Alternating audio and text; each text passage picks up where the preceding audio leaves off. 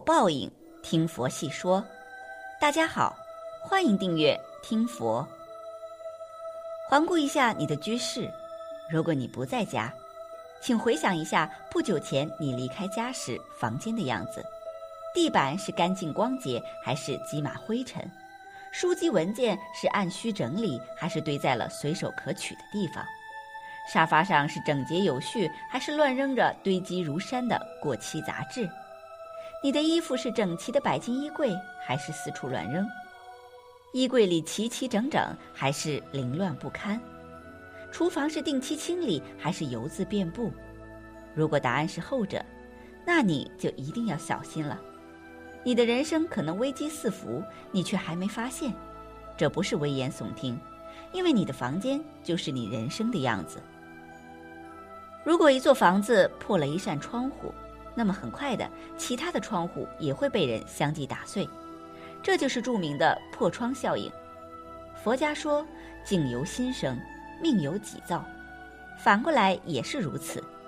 当你在路边随手扔下一片垃圾时，路人就会默认为这里是可以丢弃垃圾的地方，所以千万不要让杂乱的房间成为你人生的第一扇破窗。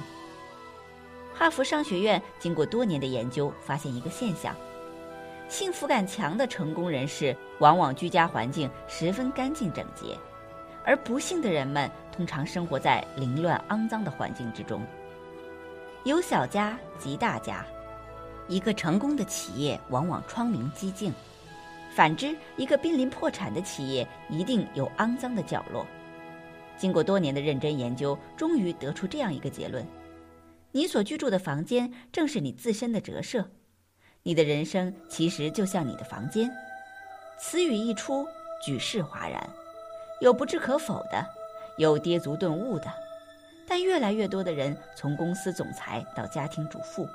纷纷成为扫除力的簇拥者。一位天天以泪洗面的失恋女孩，一边读着扫除力，一边大衣橱里的东西整理出十四袋垃圾，一口气丢掉。令她惊讶的是，随着密不透风的衣橱恢复整洁，他积郁的心情似乎明快许多。经此公司曾经一度经营不善，员工纷纷离职，总裁稻盛先生非常困惑。闲极无聊，于是每天在厂里独自做清洁、刷厕所、割杂草。一段时间以后，他突然顿悟了企业存在的意义，并且改变了以前的经营理念，从而令京瓷重新蓬勃发展起来。改变环境的开始，就是改变你人生的开始。一、清理房间等于家中聚财。古语有云：“财不入脏门。”一个家的福气从窗明几净开始。东汉名臣陈蕃，从小就志向高远。十五岁时，父亲的好友薛勤来看他，见他院中杂草丛生，房间乱七八糟，劝他好好打扫一番。陈蕃不屑道：“大丈夫应该做的扫除天下祸患，而不是打扫房间这样的小事。”薛勤回答：“一屋不扫，何以扫天下？”从此，陈蕃从打扫房间开始，逐渐丰富了精神，磨掉了锐气，成为一代名臣。打扫房间就是在修行。一个干净的屋子，无形中会为自己添人气、吸财气。试想，谁会愿意停留在一个脏乱臭的屋子里呢？财不入脏门是风水上的说法，这个看起来是迷信，但实际也有科学道理。因为当你家里或衣物很脏乱时，既容易滋生细菌，又容易因为杂乱而容易找不到东西或行动受阻，降低工作效率。更重要的一点是，看到乱糟糟的环境，自己的心情也会很受影响。我们都知道，地狱的代名词那就是灰暗、破败、阴森，而天堂则是明亮、整洁、温暖。一个脏乱的家会吸引不好的能量，带来霉运。而光亮整洁的家则会吸引正能量，财运也就越来越好。所以，要想财神光顾你，就一定要先有一个干净明亮的家。有位作家说：“房间就是一个人的精气神，同时能给予你某种能量。让你幸运的是，干净的房间带给你精神上的愉悦感。清理房间就是你生活蜕变的起点。二，家越干净，人越有福。《长西经》中记载了这样一则故事：一天，弟子请教佛陀：“我每天俗世缠身，没有快乐与幸福可言，到底该怎么办呢？”佛陀开示道：“勤劳具足。”什么意思呢？就是说，想要获得幸福，就要勤劳，即使俗事缠身，也要将身边的环境打扫干净，而不懈怠。研究表明，小到家庭，大到企业。成功者往往窗明几净，失败者却一定有肮脏的角落。所以说，不幸的人生活通常是凌乱肮脏的，而居家环境干净整洁的人，往往幸福感越强。这就是你的房间，就是你自身的折射。元英法师说：“一把无相扫帚，把心地见思烦恼扫得干干净净。当你的房间干净了，福报就显现了。”一个人清理房间的同时，其实就是在清除过去的烦恼忧郁。房间越净，烦恼越少，人就越有福。有道是：“酒入兰室，不闻其香，即与之化矣。”一个干净整洁的家是有力量的，能在不知不觉中给人带来好运。当你清理房间时，就是在通畅你内心的堵塞，人就会轻松幸福。人生在世，每个人的福报都藏在生活的细节里。一个小小的“扫”字，不仅是简单的清理，更是对人生的希冀。家净，心才净；心净，福报自然来。三，清理家就是提升正能量。人的内心会散发意念的能量，所以在人居住的地方或者人聚集的场所，就会形成人们意念的磁场。他们自然也会散发磁场的能量，比如脏乱的房间可能就成了聚集负能量的漩涡，对它放任不管的话，会产生恶性循环，使房间和你的身心都陷入负面能量之中。电视剧中的鬼屋都是长满蜘蛛网、灰暗的，而天堂则是光亮、富丽堂皇的。所以，灰暗的家吸引不好的能量，能量不好，财运自然就不好。而光亮的家吸引好的能量，正的能量，能量好，财运自然好。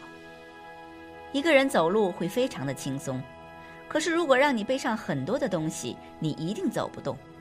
家里的东西塞得太满了，就会导致家里的能量非常笨重，无法正常的运作，更不可能带来美好的感觉。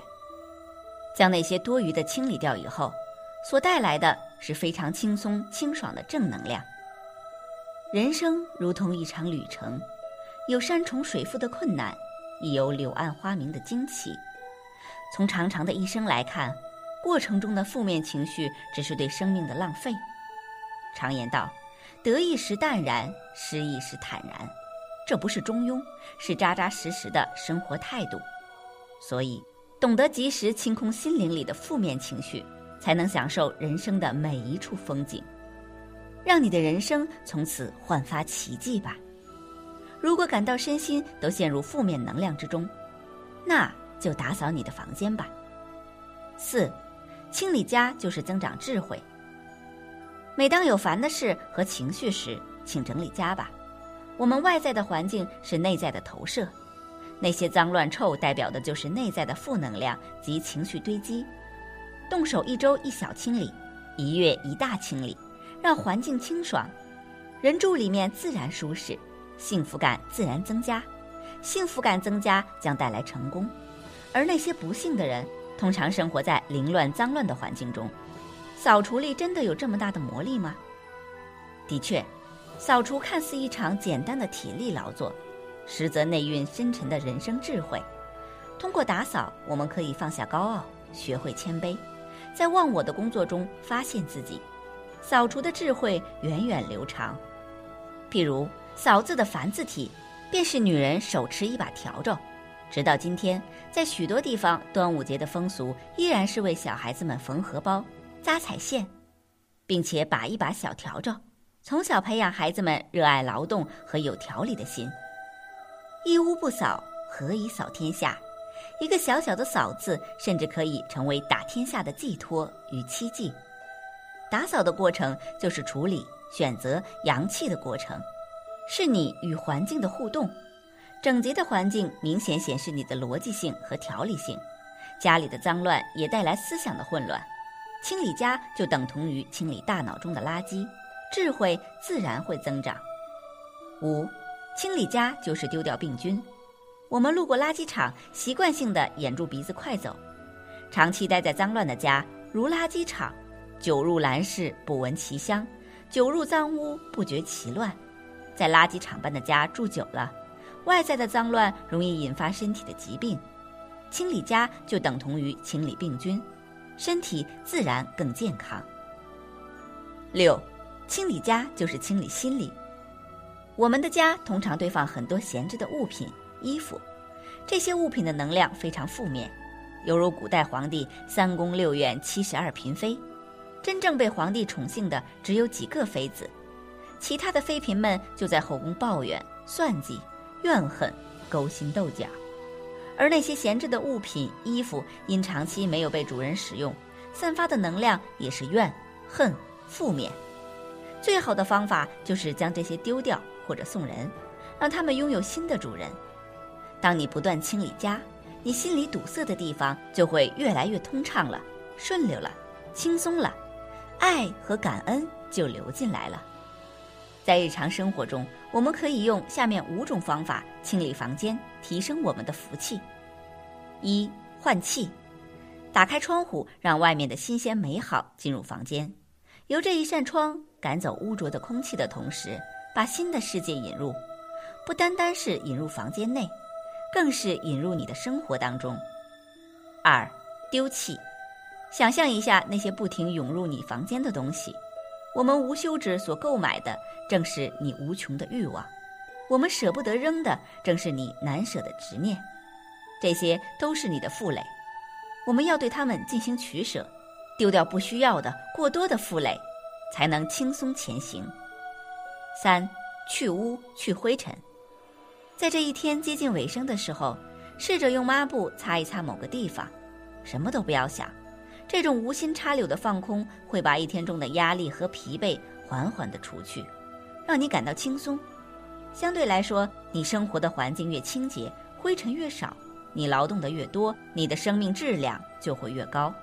四、整理，在整理中，我们可以一边提问一边整理，对东西进行引导，同时也是对你自身的引导，这样你的行动才会同样明确起来。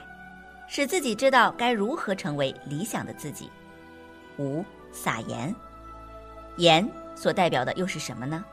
它不仅是我们生存所必不可少的物质，还有防止食物腐烂的功效。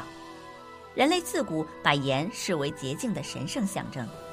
那么，如果你能在丢弃、去污和整理之后，把用炒锅炒过五分钟的盐撒在房间里，再用吸尘器吸干净，会让你的清净感提升。扫除了负面能量之后，还你一个清爽洁净的空间，这样没有负面能量的磁场就慢慢形成了。当你养成了一个好的习惯，拥有一个清洁的空间，你生命的质量也会不断的提高。